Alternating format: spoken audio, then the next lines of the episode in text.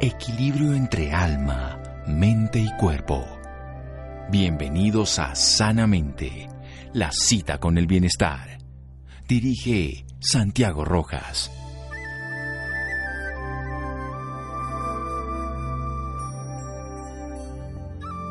La sexualidad no es distracción o actividad de medio tiempo, es una forma de ser. Alexander Lowe. Buenas noches, estamos en Sanamente de Caracol Radio, su programa de salud. Es evidente que toda esta condición de la pandemia, además de todas estas crisis sociales que hay en el planeta, no nos situemos solo en Colombia, pero por supuesto en Colombia, han afectado la condición de vida del ser humano, han afectado su salud mental y también de manera directa e indirecta en su capacidad de expresar de una manera natural y óptima su sexualidad, algo inherente al ser humano algo en el que todos podríamos desarrollar además un bienestar con nuestra pareja, con nuestra vida. Vamos a hablar con un amigo de la casa, licenciado en Medicina y Cirugía de la Facultad de Medicina de la Universidad de Barcelona. También es, tuvo cursos de sexología clínica en el Instituto de Exus, de la Unidad Médica Psicosomática.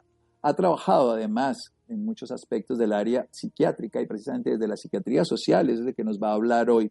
Que él, para que ustedes lo hayan recordado, aquí lo hemos tenido en varios programas sobre el tema de sexualidad masculina y femenina, pero yo me quiero enfocar en un, género en especial de todo cómo la salud mental se ha visto afectada.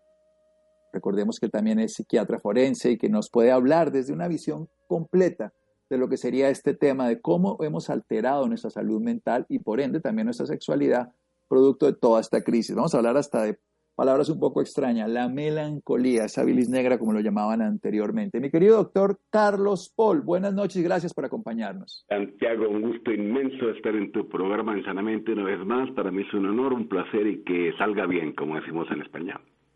Que salga bien, sí. De una manera corta para luego desarrollar esa idea. ¿Cuáles son esos problemas de la salud mental que más se han afectado en la época de pandemia? Mira, realmente tengo un título de una conferencia que la vamos a aplicar inmediatamente. La ansiedad, la angustia, la depresión y otros fantasmas, incluyendo la sexología. Porque todo esto ha afectado la mente y la razón y la imaginación que deben ir juntas y trabajar juntas, en estos momentos están siendo afectadas por la angustia, por la ansiedad, por la depresión, inclusive por la agresividad y por la forma de contacto que se está perdiendo. Yo hace pocos días saqué en un YouTube de la Central Médica de Sexología, que sabes que soy el director científico, saquemos uno que habla de los silencios de los tiempos, porque la gente no comunica. Un tiempo que intentaba comunicar, buscar, eh, llamar a alguien, en una palabra que estuviera encerrado, buscar contacto. Hoy en día ya es tan grave la situación que tenemos que valorar cómo la gente se encierra en una cárcel totalmente psicológica, que es la peor de todas, peor que cualquier mazmorra romana en los tiempos del imperio. Bueno, perfecto, el problema está ya planteado, ahora vamos a ver todos esos matices y posibles salidas a este encierro en una cárcel mental, a estos fantasmas como la ansiedad, la angustia, la depresión y la agresividad y la melancolía, que yo la nombré, que luego le pediremos al doctor Carlos Paul que nos hable al respecto. Seguimos en Sanamente de Caracol Radio síganos escuchando por salud. Ya regresamos a Sanamente. Bienestar en Caracol Radio. Seguimos en Sanamente.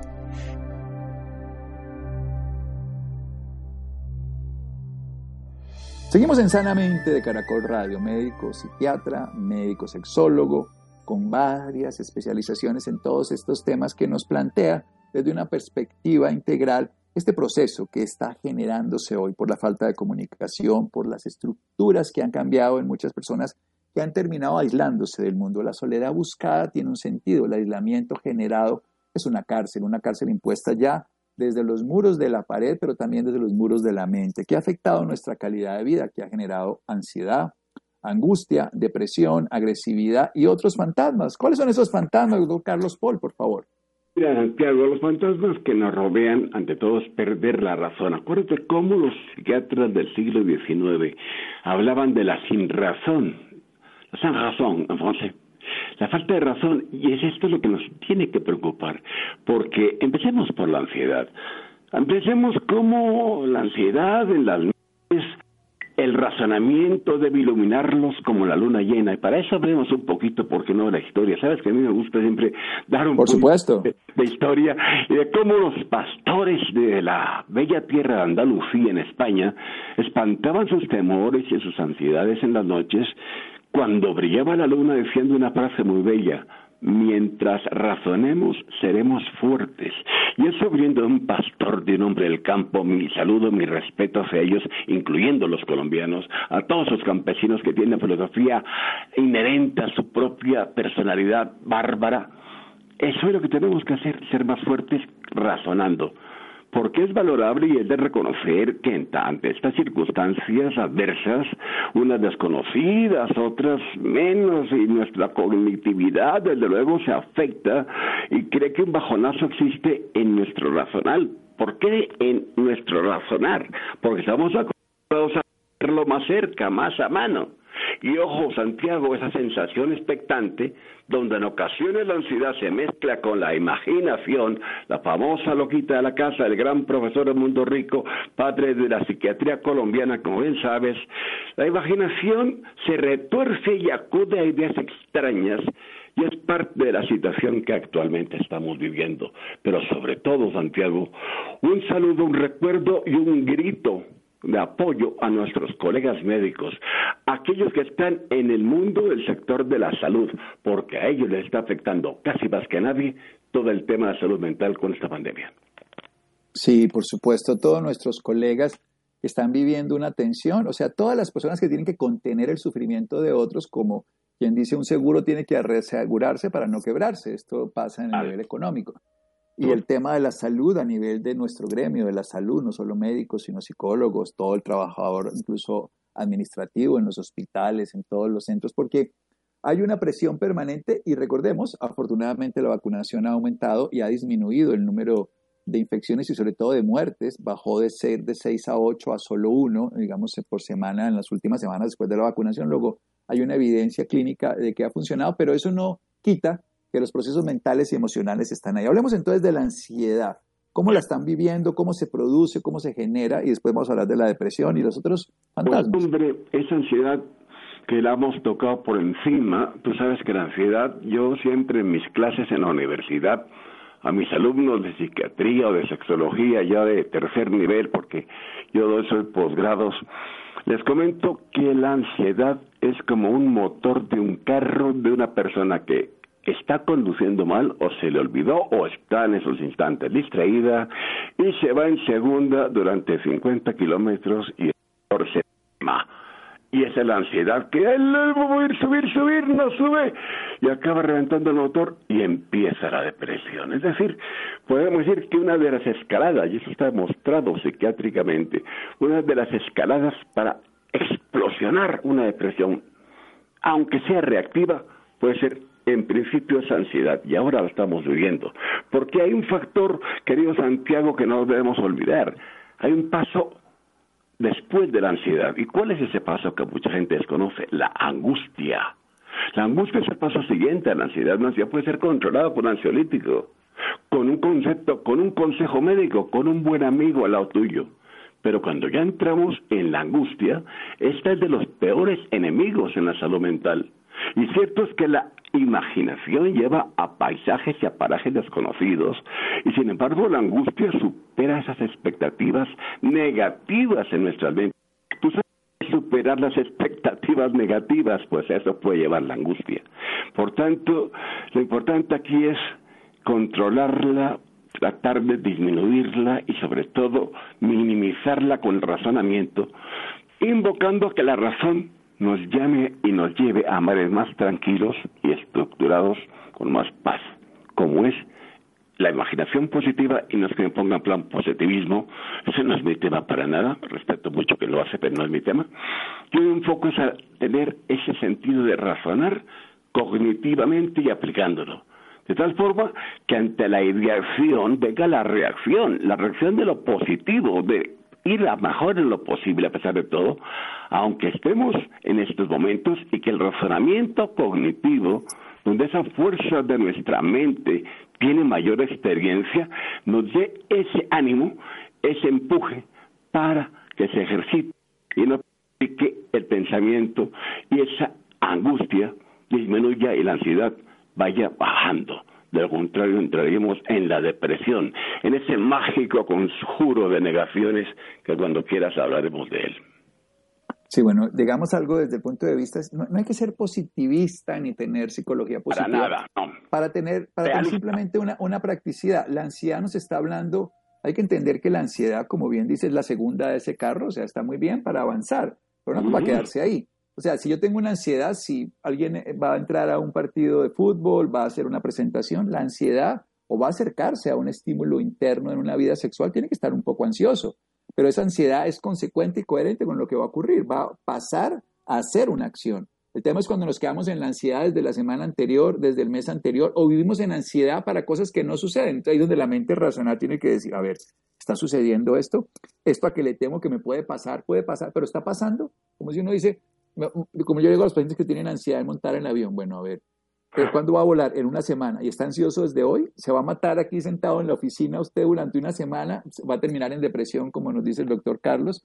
Ese es el punto. Y ahí no necesita ser positivo. No es pensar que no me va a pasar nada. Es ser tan sensato de decir, no me está pasando. En otras palabras, es tener, como se dice en catalán, peu a terra. O sea, los pies en la tierra, no volando con positivismos de aves para, del paraíso que conozco muy pocas. Y te digo algo, es importantísimo lo que has dicho porque me da pie, gracias Santiago, me da pie como tantas ocasiones, a dejar una idea y una inquietud de nuestros amigos y a nuestros queridos radioyentes. Y acuérdate que existe la ansiedad anticipatoria, sobre todo en el sexo, acuérdate la ansiedad anticipatoria de realizar el coito a la persona que entra con ansiedad, voy a fracasar o voy a tener una eyaculación precoz, y eso le va a aumentar la ansiedad. En la yo tengo que tener mi orgasmo, tengo que quedar bien y se le retrasa esa ansiedad anticipatoria, están anticipando la realidad. Y después está la ansiedad ejecutoria, que tú has hablado muy bien, de cuando tienes que dar una conferencia, una entrevista como contigo ahora, que no me da ninguna ansiedad, sino un placer inmenso, pero hay quien tiene ansiedad por voy a coger el vuelo entre ocho días y esa ansiedad ejecutoria de ejecutar las cosas lo puede pasar a la angustia o a la depresión, totalmente de acuerdo. Y puede llegar, por supuesto, a problemas de salud, no solamente relacional, sino, por supuesto, a, todo nivel. Vamos a hacer otro pequeño corte aquí en Sanamente de Caracol Radio. Vamos a, a ver cómo se derivan estas afectaciones sexuales, cómo nuestra sexualidad, tan inherente al ser humano, tan generadora de bienestar cuando se hace de una manera saludable, puede verse afectada por esto. ¿Por qué? Por la ansiedad. Y vamos a hablar de la melancolía. Yo le preguntaba y usted se me está haciendo por ahí el de, como se dice aquí popularmente, el de las gafas, pero yo se lo voy a preguntar después de un pequeño corte, mi querido doctor Carlos Paul, aquí en Sanamente, de Caracol Radio. Síganos escuchando por salud. Ya regresamos a Sanamente. Bienestar en Caracol Radio. Seguimos en Sanamente.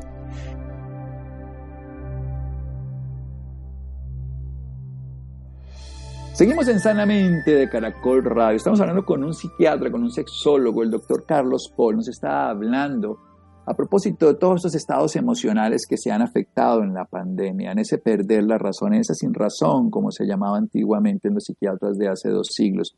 Esa ansiedad que hace que la imaginación se desborde con ideas extrañas que dominan la personalidad y terminan generando una respuesta reactiva que va a agotar el sistema, que puede llevar a un extremo como la angustia, que como lo definen los pacientes se sienten asfixiados, que no pueden moverse, totalmente bloqueados. Pero también viene el otro lado de la historia, donde viene precisamente esa capacidad que tiene el sistema de agotarse por sobrecargarlo, agotamos, quemamos el motor, como quien dice, nos decía el doctor Carlos Paul, coger en segunda 50 kilómetros y acelerar, acelerar, pero el, coche, el carro, el auto no da suficiente y termina agotándolo y llegar a una depresión, una depresión profunda, una depresión grave y una depresión que puede afectar la salud física también, no solamente la mental. También nos habla entonces de esa imaginación. Yo le decía, pongamos la imaginación simple, el, los, el polo a tierra. Pero hablemos de la melancolía. Voy a preguntarle ahí para que usted no la conteste ese fantasma que también es real, que a algunos les parece inexistente, pero que los griegos ya lo bautizaron hace años. Melancolía nos ponemos hasta en la canción francesa famosa de Yves Montand, La melancolía. La melancolía. Esa frase que también dice Julio Iglesias, y no es que me ponga musical, pero viene a tema con todo el interés, esa figura de las saudades, de las murriñas gallegas, esa melancolía, que es una frase que aún está en el cotidiano del psiquiatra, también aumenta su fuerza actualmente. ¿Qué es la melancolía? El estar triste crónico. Y debe respetarse, pero no porque entregarse a esa melancolía, a los brazos de la melancolía en el amor, da los males de amores que decían los antiguos, pero en estos momentos entregarse a la melancolía por el dolor se subiría en las aguas del pensamiento negativo y eso no es positivo, ni es este el mejor momento para hacerlo. La melancolía guardémosla en la poesía, pero no la apliquemos sobre todo, tratemos de evitarla en la realidad de nuestros momentos de la vida.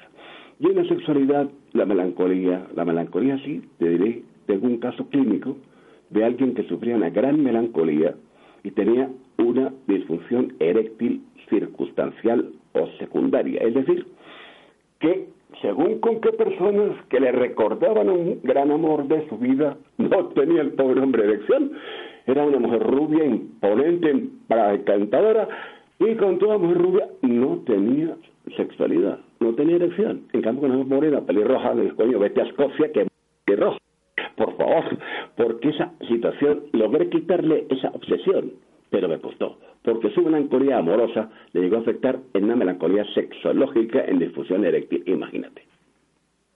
Bueno, o sea que terminó afectando. Precisamente hablemos. ¿Cómo todos estos tópicos afectan la sexualidad? Usted es psiquiatra y sexólogo, o sea que usted puede unir estos trastornos de la mente, estos fantasmas, que además los hechos de, afuera son reales, pero no están ocurriendo en la manera en que nosotros los percibimos y eso es una, una condición. Los hechos ocurren, pero la interpretación de esos puede desbordarnos e inhibirnos otras funciones. ¿Cómo funciona eso? ¿Cómo, cómo afecta nuestra vida íntima? Perfecto. La distorsión de la realidad, que en estos instantes es muy típica y te diré algo por las fake news, por las malas noticias, por los que se dedican con toda la irresponsabilidad a lanzar ideas sobre lo que ocurre, la patología, la pandemia, etcétera. No, fijémonos, fijémonos de las noticias válidas, de las verdaderas, de las responsables, de las que das tú, por ejemplo porque esa distorsión de una realidad en estos momentos puede llevar a una paranoia absoluta. Y acuérdese de lo que decía el gran Salvador Dalí, el tiempo es una de las pocas cosas importantes que nos quedan. Y si distorsionamos el tiempo y la realidad, estamos temporal-espacialmente desorientados, y eso sí es una definición psiquiátrica cruda y pura. Hay que evitarlo. Por consiguiente, apliquémoslo a la sexualidad. En estos momentos hay una distorsión de la realidad.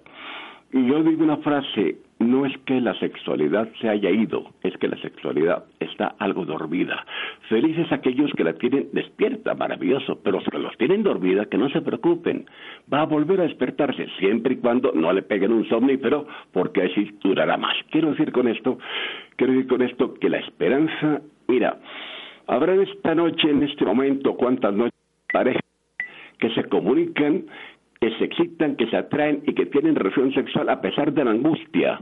La angustia a veces lleva a un estado de erotismo que como tengas posibilidad de resarcirte de esa angustia y tener una relación sexual positiva, te la baja. Es un gran ansiolítico, así de claro. Una buena relación sexual y un decir, me siento a gusto, estoy bien contigo, en estos momentos es un regalo de la vida, un regalo biológico que no se puede despreciar porque el tiempo que dice ahí, de las pocas e importantes cosas que nos quedan, junto con la distorsión de la figura de la realidad, no guarda relación. Hay que ser coherentes con el tiempo y con la realidad que vivimos. Nuestra realidad actual es dura, pero podemos salir. Tú dijiste algo muy importante. Tú dijiste algo muy importante y sin ningún ánimos victoriosos ni ánimos victoriandi, no en absoluto. Las vacunas están funcionando. Hay quienes tenemos ya las dos vacunas tomadas. Hay quienes están logrando, a pesar de los temas de la dificultad de transportes o movimientos, la gente se está integrando en esa sociedad actual de estar previniendo la pandemia. Y eso es mantener la realidad y no distorsionarla. No lo hagamos porque la afectación en la población, parafraseando al gran poeta y filósofo Rabindranath Tagore de la India, que decía que la playa de todos los mundos juegan los niños. Hoy, por desgracia, en todas las ciudades, las villas y las aldeas del mundo, estamos luchando por la supervivencia, por la vida. No existe ningún lugar sin angustia ni sin lágrimas. Por tanto, debemos de tratar de evitar que la imaginación se nos desborde como un río cuando sale de su cauce y nos hunda la realidad y la distorsione en el momento como estamos viviendo. Eso es cierto, nuestra mente puede jugarnos a favor o a nuestra contra. es como si la pierna se nos moviera sola o la cabeza se nos moviera sola, la mente también hay que dirigirla. ¿Cómo poderla poner en eso de un sentido adecuado frente a la vida íntima? Que hay muchos procesos, así como usted habla de los fantasmas de la ansiedad y todo, muchos procesos de pérdida de líbido, de mal funcionamiento tanto en hombre como en mujer. ¿Cómo, cómo ponerla en ese orden? Mira, mira, ahí me has dado una llave, una llave y la cerradura la, la pusiste tú. Hablemos de los fantasmas de la sexualidad. Fantasmas de la sexualidad es el sentido de la impotencia. Primero, la impotencia ya no existe. La impotencia se ha eliminado por la palabra disfunción en hombre o en mujer. No es impotente el hombre ni es frígida la mujer. Eso ejemplo para, para García Lorca en sus obras gitanas de Yerma y de la casa de Bernarda Alba, que hablaban de la mujer frígida. No. La mujer tiene problemas sexuales con disfunciones médicamente y para eso estamos nosotros y están nuestros consultorios, que nos vengan a ver, que no tengan miedo, porque hablar de sexualidad es como hablar de reumatología o de oftalmología o de cualquier otra área de medicina. Somos médicos y los psicólogos que trabajan sexualidad también lo mismo. No hay que tener miedo a ir a nuestros consultorios, al contrario, es un momento en que la gente debe buscar ese consejo breve, como dice el famoso Kate Houghton. Acuérdate del grupo de Oxford con el que yo tuve el honor de trabajar con Kate Houghton, uno de los grandes terapeutas sexuales mundiales, que decía que un consejo breve en sexualidad cuando está la persona iniciando el problema, puede llegarle a evitar el problema. Si con una luz puedes iluminar una habitación, no lo pierdas y no te quedes en la oscuridad de ese fantasma de no puedo tener erección, no puedo tener orgasmo, estoy destruido. Esos fantasmas en el hombre y la mujer acaban dando esa depresión reactiva porque se minimizan al máximo y llegan a un grado de nihilismo, yo diría de cosismo, que es lo más grave. El cosismo, esa cosa con la que vivo porque no me sirve, esa figura por Dios, que no se tenga tristemente quien la tiene. Porque eso inclusive, fíjate Santiago, esos fantasmas de la sexualidad, ¿sabes en lo que llevan? Muchas veces a las agresiones intrafamiliares. Todo está unido. La sexualidad es un conjunto, es un universo muy armónico y muy maravilloso que bien llevado es el concierto más bello. Acuérdate que yo digo que el orgasmo es esa conjunción de colores y de volcanes explotando con las mejores músicas y las mejores figuras, sentimientos. Pero si al contrario le metemos fantasmas, estamos logrando destruir una posibilidad de sobrevivir y de seguir vivos en estos momentos, o lo que es peor, de a nuestras familias darles una vida dura y una adentro que tiene se basa o tiene base en problemas sexuales de lo que está pasando, en distorsión de la realidad por lo que está pasando, y en esa angustia o en esa ansiedad o en esa depresión reactiva. Y claro que afecta a la sexualidad y afecta al ser humano, porque la sexualidad es parte inherente de nosotros, como tú muy bien dijiste antes. Mantengamos ese concepto y tratemos de que nuestro rumbo tenga un mejor norte. Sí, nuestro rumbo como seres humanos en todos los procesos.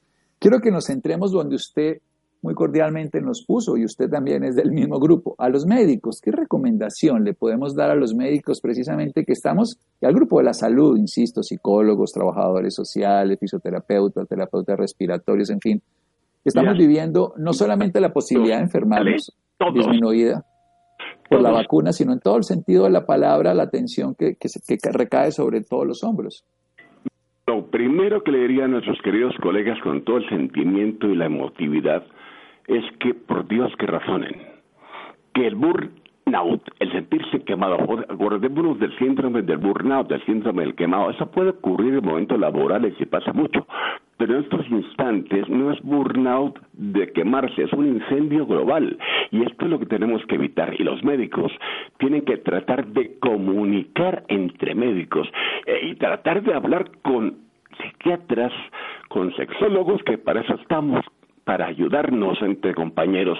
Yo mil veces he tenido problemas de artritis, tengo una rodilla que me tiene muy fastidiado, tú lo sabes, coño, y les estoy dando la guerra a mis amigos reumatólogos, que para eso están como yo les digo, sois mis amigos y me tenéis que aguantar. Pues lo mismo en la actualidad, que acudan a nosotros y que pierdan ese temor a me lo guardo porque lo sea autosolucionar. La automedicación es mala, pero entre médicos la que voy a dominar el tema es peor. Hay una figura psiquiátrica de la escuela americana más que la europea, y la respeto mucho, es esa figura de hacer catarsis, de hacer confesión interna entre colegas con un grupo, ya no hace falta terapia, sino comentarios, pero sacar el tema y pronunciarlo, es decir, guardar el silencio mudo, el silencio mudo absurdo de me lo guardo y me lo voy tragando, por Dios, colegas, todos estamos sintiéndolo. El que piense lo contrario está mintiendo o no está en la realidad. Que se comuniquen, que hablemos, que nos contacten los que trabajamos en ese tema, porque para eso somos galenos, para ayudarnos y para ayudar a la humanidad. Tú y yo cuando terminamos hicimos el juramento hipocrático. En Europa se hace también la oración de Maimónides. Y ambas dan una idea, ayudar a costa de nuestra propia ayuda estamos a punto de no poder ayudar más, tenemos que ayudarnos nosotros. Y eso que yo quisiera que vieran. Bueno, importante que nos comuniquemos, además, porque si no, nuestro cuerpo lo llora. O sea, si nosotros no lo lloramos hablado, lo ponemos en orden, lo empezamos a sufrir de una manera desproporcionada y absolutamente inadecuada.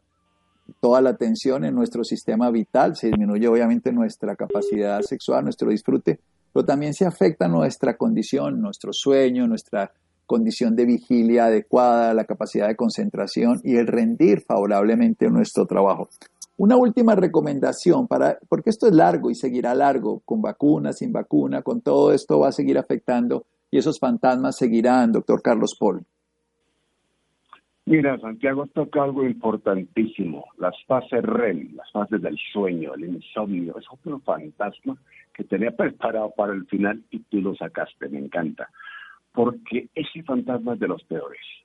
La falta de sueño o la rotura de las fases del sueño y la falta de concentración, lo que llamamos en psiquiatría la hipoprosexia, es decir, el no estar concentrado, no poderse concentrar en el trabajo, en el cada día. Y hoy con los Zooms y con la angustia, yo de verdad respeto y admiro a aquellos seres que están en sus casas encerrados haciendo seis horas de Zoom en un metro, digo, en un apartamento de 100 metros cuadrados, de 80 o de 200, me da igual, pero con la familia alrededor, con el perro y hasta con las pulgas del perro. Es decir, hoy en día este trabajo, si no se está concentrado, se baja y estamos bajando productividad. Las empresas tienen que controlar que los seres humanos no somos máquinas, no estamos hechos para estar encerrados en una cajita de laboratorio que se llama televisión. Estamos tratando de comunicar directamente. No se puede hacer de otra manera, eso es correcto, pero que no se pase de la raya, que no exageremos el exceso de mantenimiento de estas comunicaciones de no ser vitalmente necesarias, porque la psiquis decide y como tal la psiquis se agota y hay insomnio, hay ansiedad, hay falta de concentración, malestar general. Y creo que esas cosas son tan graves como los fantasmas que hemos estado hablando todo este maravilloso espacio. Es cierto, todos esos fantasmas, todas estas reflexiones que nos deja aquí nuestro querido doctor Carlos Paul. ¿Dónde lo podemos encontrar para las personas interesadas en tener más información suya, doctor Carlos Paul? Recordemos que es, además de psiquiatra, sexólogo. Hombre, mil gracias. Mira, la más bien los tiempos porque los teléfonos funcionan regular, pero yo encantado y ojalá me llame gente porque estoy a la disposición, inclusive, inclusive no ya para una consulta, que me encantaría poder hacerlo, hasta para una inquietud. Entonces la vía más fácil es el mail. Mira por dónde el mail es el tantán de la selva del siglo XXI. Utilicemos el mail. Centralmédica Sexología arroba yahoo.es. Repito, central médica sexología arroba de España, es. Y por esta vía, porque los teléfonos, el fijo, a veces no está en despacho, el celular a veces no funciona, la gente se pone ansiosa. Un mail siempre llega y si no se repite y se contacta con la persona. Hoy en día tenemos que buscar la manera de contactar como sea.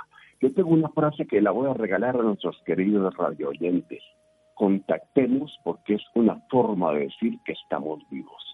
Pues estamos vivos aquí, mi querido doctor Carlos Paul. Nos seguiremos contactando. Recordemos que si lo quieren contactar, centralmedicasexología.yahoo.es, punto es, no punto com, ni punto co, sino punto es, centralmedicasexología.yahoo.es. Pueden conseguir consulta, pueden resolver inquietudes y pueden encontrar a alguien que los puede escuchar.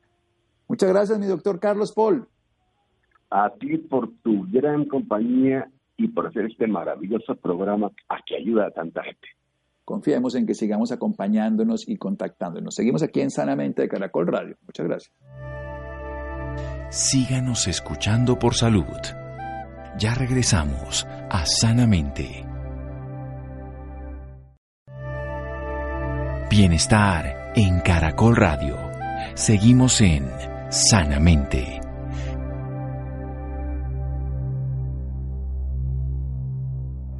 Seguimos en Sanamente de Caracol Radio. Vamos a hablar sobre las tecnologías emergentes que son la clave para mejorar la atención de pacientes cardiovasculares en todo el mundo. Querida Laura. Muy buenas noches Santiago, para usted y para todas las personas que nos están escuchando en este momento. Claro que sí Santiago, un diálogo constructivo con diferentes métodos prácticos puede ayudar a que los pacientes de él logren un equilibrio mental entre la enfermedad y su vida cotidiana en época de confinamiento. Este tema es realmente importante y por esta razón nos acompaña en la noche de hoy la doctora Viviana Parra Izquierdo. Ella es médica reumatóloga, experta en gastroenterología y endoscopia digestiva. Es actualmente fundadora y presidenta de la Fundación de Enfermedad Inflamatoria intestinal colombiana desde hace dos años. Doctora Viviana, muy buenas noches y bienvenida sanamente de Caracol Radio. Muy buenas noches, muchísimas gracias por la invitación y por permitirnos poder eh, difundir un poco el mensaje y concientización sobre esta patología. Doctora, por empezar, háblenos un poco sobre ella. ¿De qué se trata? Bueno, la enfermedad inflamatoria intestinal es un término en el cual se engloban dos enfermedades, que son la colitis ulcerativa y la enfermedad de Crohn. Estas enfermedades tienen un origen multifactorial. ¿Eso qué quiere decir? Que hay factores genéticos involucrados, hay medioambientales, hay ¿sí? y se caracteriza por un fenómeno inflamatorio de diferentes grados de severidad en todo el tracto digestivo. ¿Eso qué quiere decir? Presentan úlceras, estrecheces en el intestino, perforaciones, pueden presentar fístulas, que son como caminos inadecuados entre el intestino y la región perianal al lado del ano, o la vagina, entre el intestino y la vagina, entre el intestino y la uretra por donde sale la orina, o entre el intestino y la piel. Adicionalmente, tienen una afectación potencial en otros órganos como son la piel, las articulaciones, los ojos o el hígado.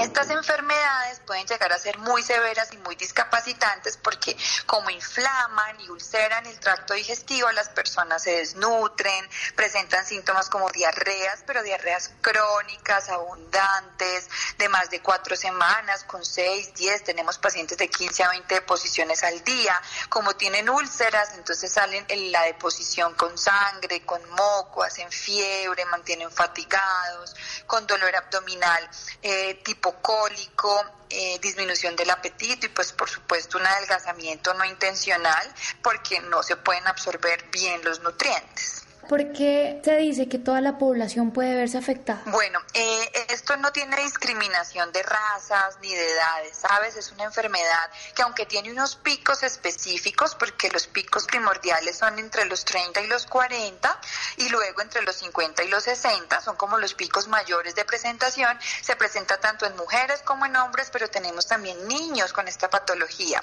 Y algo que quería dejar muy en claro es que es una patología que no tiene cura, ¿sí? Eh, pero tiene tratamiento. Entonces es una patología crónica que si no hacemos un diagnóstico temprano podemos eh, tener complicaciones si no se trata de manera adecuada. ¿ya? En Latinoamérica cada vez está aumentando mucho más la prevalencia de estas patologías. Según datos del Sistema Integral de Información de Protección Social que almacena pues todos los diagnósticos en Colombia de las enfermedades, para el 2014 teníamos por cada 100.000 personas colombianas, 50 tenían, por ejemplo, colitis ulcerativa y 5 tenían enfermedad de Crohn. Y ya para el 2016 teníamos 17 pacientes con enfermedad de Crohn por 100.000 habitantes y 113 pacientes por 100.000 habitantes de colitis ulcerativa.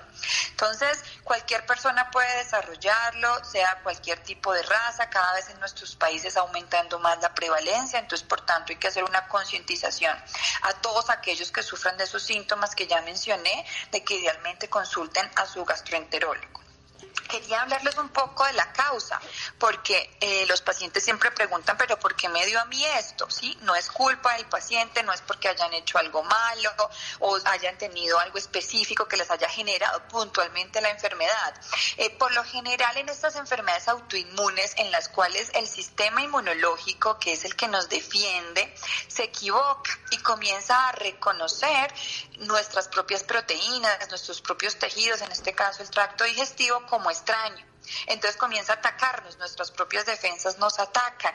Entonces por eso utilizamos medicamentos que bajan un poco las defensas para poder modular toda esa respuesta inflamatoria que está tan, tan, tan alborotada en el cuerpo y que nos deje de atacar nuestro sistema digestivo y así controlar los síntomas. Pero hasta ahora no tenemos una medicación que cure la enfermedad.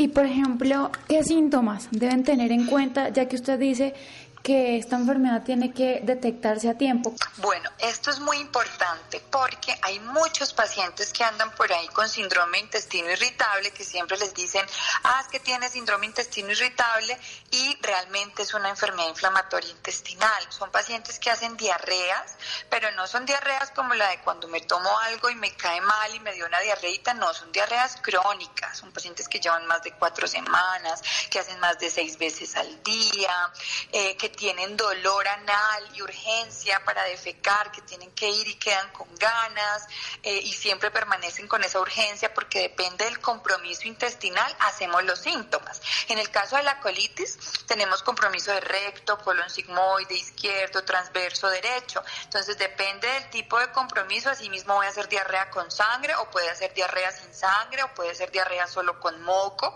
Dado que está inflamado, imagínense en un intestino lleno de llagas y de úlceras, pues es un intestino que duele, entonces hacen unos dolores abdominales bien importantes, tipo cólico, retorcijón, cuando tienen enfermedad de Crohn y desarrollan estenosis, eso quiere decir estrecheces porque de tanta inflamación se estrecha el intestino, entonces el popo al, tratar de pasar duele, hacen unos dolores tipo cólicos como de características obstructivas, sí, porque hay, un, hay una luz intestinal que está disminuida por esa inflamación, sí, hacen picos febriles viven cansados, están anémicos, porque claro, todo ese intestino inflamado comienza a salir sangre y no siempre se ve en la deposición, a veces son sangres microscópicas, pero poco a poco van anemizando al paciente y disminuyen mucho de peso.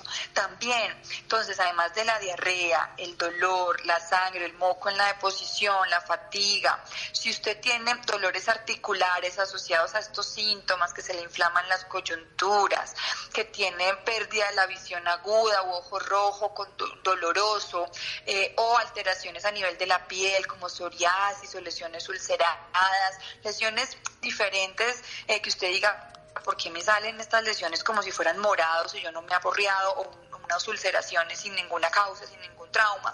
Son patologías que se asocian a la enfermedad inflamatoria intestinal, entonces usted debería idealmente consultar con un gastroenterólogo o un coloproctólogo. También quisiera saber si existe algún síntoma relacionado con lo que presenta un paciente con COVID? Bueno, entonces actualmente en los estudios que se han hecho y la experiencia que tenemos en estos cuatro meses, el COVID-19 revela principalmente síntomas respiratorios, ¿no? Y síntomas altos como dolor de garganta, fiebre, tos, dificultad para respirar, dolor de pecho al respirar, pero se ha visto en algunos estudios que los síntomas gastrointestinales también se presentan en infección en, por COVID-19. Hasta el 39.6% de los pacientes han documentado algún síntoma gastrointestinal, dentro de los que están náuseas, la diarrea, vómito. Entonces se ha visto que si usted, usted puede incluso debutar con síntomas gastrointestinales y luego hace los síntomas respiratorios. Entonces esto se hace un poco difícil en estos pacientes con enfermedad inflamatoria. Pero ¿qué pasa? Si usted está en su casa, tiene enfermedad inflamatoria intestinal, por ejemplo, y comienza y está eh, controlado con su medicamento, pero comienza a desarrollar diarrea aguda, esta diarrea es distinta a la enfermedad inflamatoria intestinal, es más acuosa, no debe ser con sangre ni con moco, presenta picos febriles y asociado a esto tos, cansancio, dificultad para respirar, pues son signos de alarma más de COVID-19. Eh, entonces, lo que quiero dejar claro es que aunque los síntomas respiratorios son lo principal en COVID-19, también puede tener síntomas gastrointestinales. Y el virus también se excreta por el popó, por las deposiciones. Entonces, por eso aún más el lavado de manos es supremamente importante. Y cuando uno vaya al baño, debe bajar la tapa del baño porque estos vapores pueden llegar a ser eh, infecciosos eh, para las otras personas. Entonces, hay que lavarnos muy bien las manos, saber que el virus se puede excretar también en la deposición e incluso en algunos estudios se demuestra que a pesar de que ya no hay virus en la garganta, de que los síntomas de COVID-19 han mejorado, los pacientes persisten excretando virus en la deposición. Entonces siempre hay que tener precauciones a este nivel. Doctora Vivena, si un paciente presenta, bueno, esta patología, ¿cómo debería llevar el tema? En estos momentos, claro. Bueno, en estos momentos, eh, dado que habíamos hablado de que damos medicamentos que bajan un poco las defensas, pues son pacientes de cuidado, ¿sí? Eh, el paciente lo más importante es que tiene que tener controlada su enfermedad. Entonces no debe desconectarse de su médico. Un paciente con colitis ulcerativa o enfermedad de Crohn debe estar siendo controlado por un gastroenterólogo o un coloproctólogo porque son enfermedades muy complejas que deben ser manejadas por supraespecialistas. En este instante se sugiere la teleconsulta, que no pierdan el contacto con su médico, que continúen con su tratamiento. Por nada del mundo suspenda el tratamiento porque hay algunas personas que dicen, no, como estos medicamentos me bajan las defensas, entonces yo mejor me lo, lo suspendo porque de pronto me da más riesgo de COVID. No, los estudios han mostrado que entre más controlada tengamos la enfermedad, menor riesgo tenemos de infectarnos. El factor de riesgo principal para un paciente con enfermedad inflamatoria intestinal, para tener una enfermedad severa por COVID-19, es que tenga activa la enfermedad, o sea, que esté con la diarrea activa, con sangre, con dolor, eh, con bajo peso, anémico. Entonces la idea es mantenga su medicación, mantenga sus controles por telemedicina idealmente, si está usando la terapia biológica, que son uno de los medicamentos que damos y tiene que ir al centro de infusión, debe contactarse con su centro de infusión y debe de ir a sus citas. Ellos están haciendo todos los protocolos de seguridad adecuados para que usted pueda ir a hacerse la infusión y luego ir a casa y tener lo menos contacto posible con otros pacientes y con otro personal de la salud. Eh, sin embargo, si usted se exacerba en la enfermedad y no tiene contacto con su médico y hay signos de alarma como diarrea que lo esté deshidratando, con sangre, que persista con fiebre, usted debe asistir a urgencias porque igual puede tener una recaída de la enfermedad y necesita una atención intrahospitalaria. Pero en la medida en que usted pueda controlar los síntomas teniendo contacto con su médico, ¿sí? Eh, idealmente no salga de casa, no haga viajes a otro, a otro lugar, haga el teletrabajo en la mayoría de los casos si se puede, eh, y si no se puede, pues usar todas las medidas de seguridad como si tú, como si fuera otro tipo de persona, el tapabocas, lavarse muy bien las manos, no tocarse la cara, eh, porque a través de las mucosas de los ojos, de la boca o de la nariz se puede transmitir el virus.